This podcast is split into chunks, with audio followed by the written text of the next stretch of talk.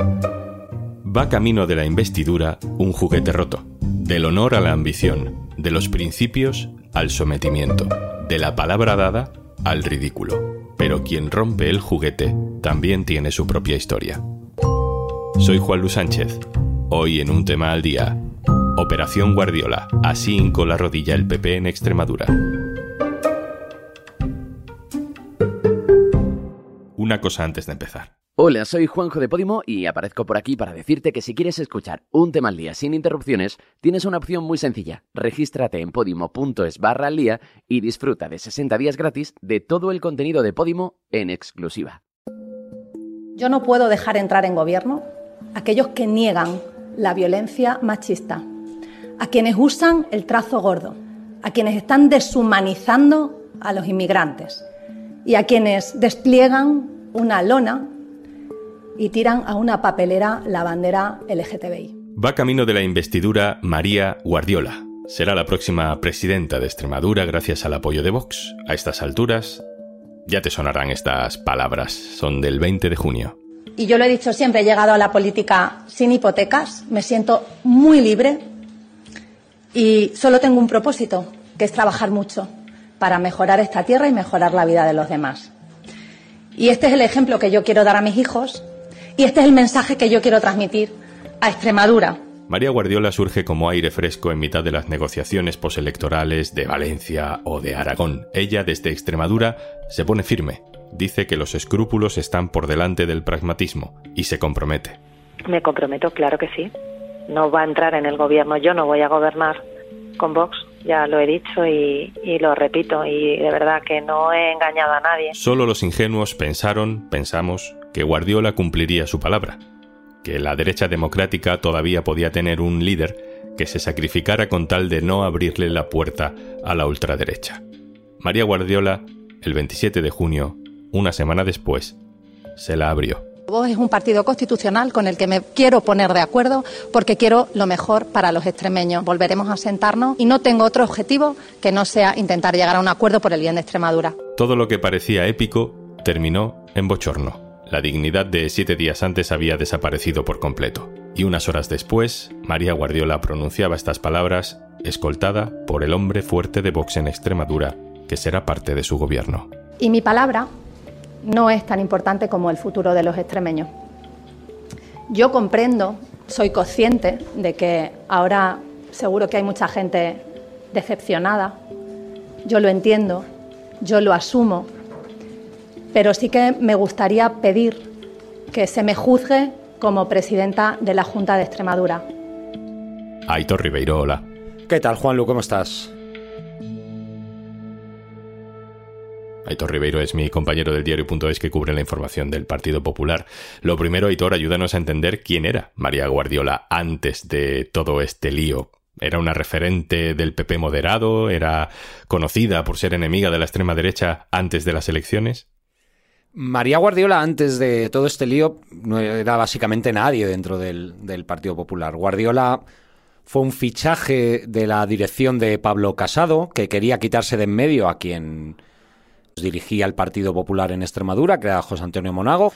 Y Casado y Teodoro García de Gea quisieron eh, laminar dentro del Partido Popular a cualquiera que pudiera hacer sombra o pudiera, digamos, referenciarse en el anterior equipo. El tono de María Guardiola con Vox era el mismo o muy parecido al que podía tener Carlos Mazón, que acabó siendo el primer dirigente autonómico del PP mmm, en estas elecciones del 28 de mayo, que pactó a la carrera un gobierno de coalición con la ultraderecha, dijo que su línea roja era meter a Vox en el gobierno y defendió gobernar en solitario y defendió una mayoría necesaria para poder gobernar en solitario, etcétera, etcétera.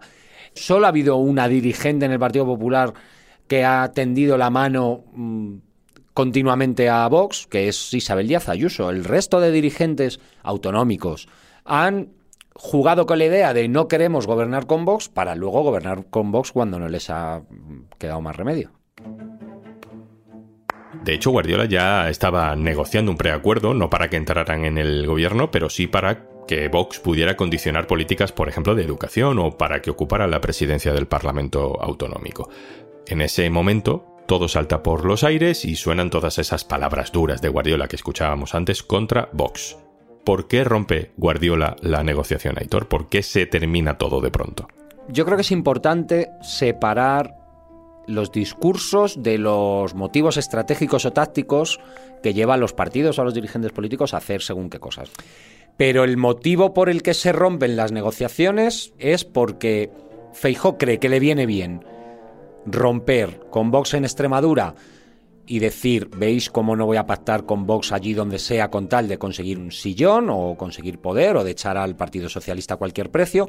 María Guardiola cree que puede ir a la repetición electoral y que el puñado de votos que le falta para quedar por delante de Guillermo Fernández Vara lo, lo puede conseguir. O sea, Aitor, por aclarar bien este punto, María Guardiola no es una baronesa rebelde ni ideológicamente muy diferente a Feijó, que actúa en contra del criterio del presidente del PP. Feijó estaba en la operación de romper con Vox en Extremadura y forzar repetición electoral, ¿no? Bueno, es que de hecho tanto Feijó como su portavoz, como Borja Semper, defienden activamente y en público a María Guardiola.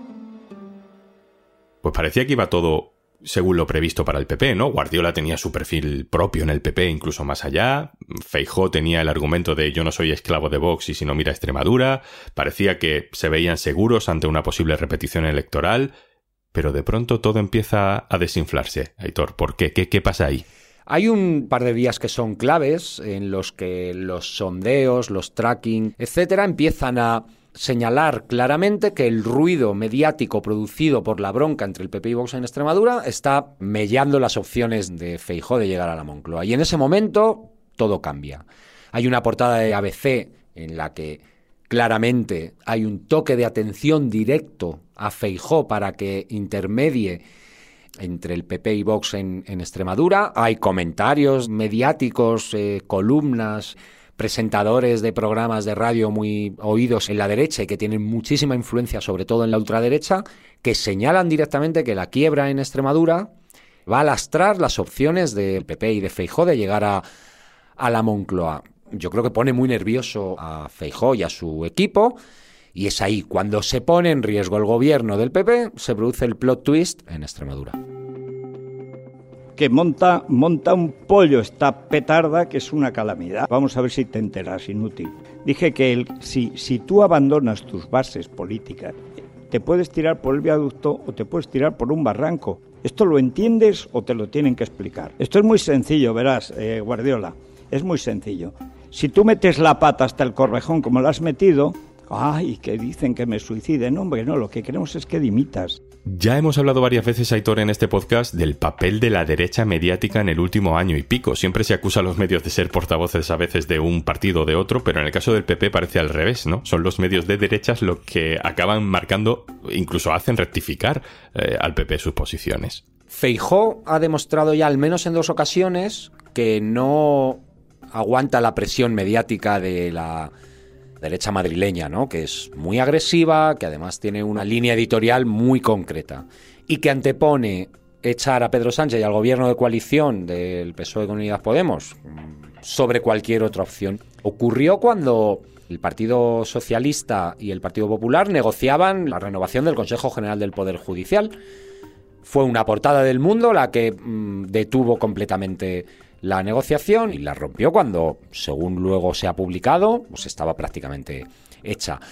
Y ahora es otra vez la, eh, la derecha mediática, sobre todo una derecha que tiene, digamos que mucha relevancia dentro de un espacio político grande en Madrid, que no está definido del todo, que puede votar a Vox en algunos momentos, que puede votar al Partido Popular en algunos momentos, que tiene en Isabel Díaz Ayuso un referente muy claro, mm, que mm, están ansiosos y deseosos de dar una batalla cultural, de desmontar no solo el andamiaje legal que ha construido el gobierno de coalición, sino también todo el andamiaje cultural que se ha construido en este lustro en el que Pedro Sánchez está al frente del gobierno y que tiene muy claro que si tiene que ser con Vox, que será con Vox, que no es ningún problema que el Partido Popular gobierne con Vox. Y cuando esta derecha mediática ha apuntado directamente a María Guardiola y ha apuntado directamente a Feijó por no dar un golpe en la mesa, pues en Génova han detectado que eso ha provocado que el trasvase de voto de Vox al PP se frene. Y esto es algo por lo que no van a pasar. Ese es el plano mediático, el que está más claro porque está a la vista de todos. Pero luego hay una secuencia de esta película que tiene lugar a puerta cerrada. ¿Qué pasó, Aitor, en la toma de posesión de Isabel Díaz Ayuso en Madrid? Digamos, eh, Juan Luque, ahí fue donde el ruido previo, eh, las portadas del ABC, los comentarios, los sondeos, etcétera, confluye todo en la toma de posesión de Isabel Díaz Ayuso en la Puerta del Sol, en la que va María Guardiola, que duda hasta el último momento de si asistir o no asistir, porque teme que como ocurrió se produzca una encerrona con un, determinado medio de comunicación y un grupo pequeño de gente insultándola en la puerta de la sede del gobierno de la, de, la Comunidad de Madrid. Ella eh, se encuentra con Alfonso Fernández Mañueco, que gobierna con Vox en Castilla y León, se encuentra con Carlos Mazón, con quien además comparte silla durante el discurso de Isabel Díaz Ayuso, y digamos que es ahí donde Mm, los periodistas nos acercamos, hablamos con ella, ella nos eh, dice que va a aguantar, que está aguantando, que hay mucha presión, etcétera, etcétera. Pero luego se produce una reunión, una reunión informal en la que está Feijó, Ayuso, Mañueco, eh, Mazón, etcétera, y donde todos, según hemos podido mm, contrastar en los últimos días, le piden que cambie su actitud y le piden que reconsidere su actitud con Vox en Extremadura. Y hay ese episodio que también fue grabado, donde Esperanza Aguirre le dice directamente que está haciendo daño a Alberto Núñez Feijó con su estrategia. Eh, María Guardiola sale de la Puerta del Sol derrotada y en el viaje de vuelta de Madrid a Extremadura escribe un mensaje al líder de Vox en Extremadura para conminarle a retomar las, negociaciones y el acuerdo se cierra en, un par de días. Y ahí empieza todo a cambiar. Primero se produce un cambio de tono en Guardiola muy evidente, donde se ofrece a dialogar con Vox y ya no ataca a Vox. Algunos ingenuos, como yo, pensamos que estaba ganando tiempo, no abriéndole la puerta del gobierno a Vox. Pero, al final, lo que sucede es lo que, mejor que nadie, Moreno Bonilla, su compañero de partido, ha definido perfectamente. Bueno, María ha tenido que. Mm, ha tenido que, pues que tragarse sus palabras. Eso es así, pero vamos, los políticos nos tragamos a veces nuestras palabras. Aitor, si al final ha dejado entrar en el gobierno a Vox y por tanto ha perdido todo el crédito que tenía, ¿no? Ante la gente que la descubrió con ese discurso duro contra las políticas de Vox. Y en su partido mm, la tienen cuanto menos como un juguete casi roto, ¿no? Creo que no les molestaría en absoluto reemplazarla por otra persona, porque María Guardiola no dimite. Eh, Juanlu, yo no, no, tengo una respuesta, digamos, clara a esta pregunta porque, aunque he intentado hablar con ella en repetidas ocasiones desde la toma de posesión de Ayuso, que es la última vez que hablé con María Guardiola, ha sido ya imposible.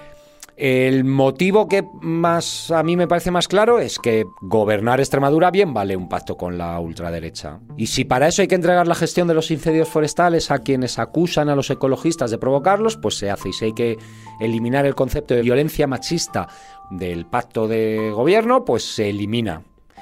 Sin que María Guardiola dé otra respuesta que no sea lo que hemos oído o conocido hasta ahora, para mí no dimitió para poder ganarse el sillón de la presidencia de la Junta de Extremadura, sin más. Y si hay otro motivo, supongo que tendrá que ser ella quien lo explique.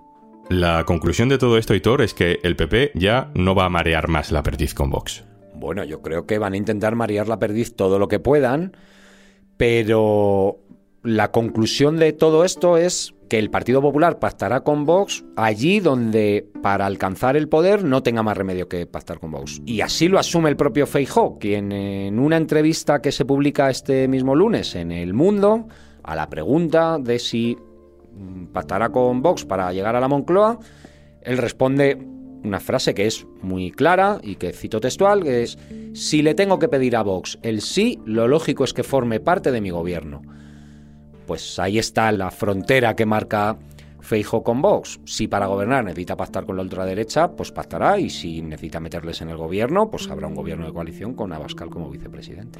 Aitor Ribeiro, muchas gracias. Gracias a ti, Juan Lu. Y antes de marcharnos.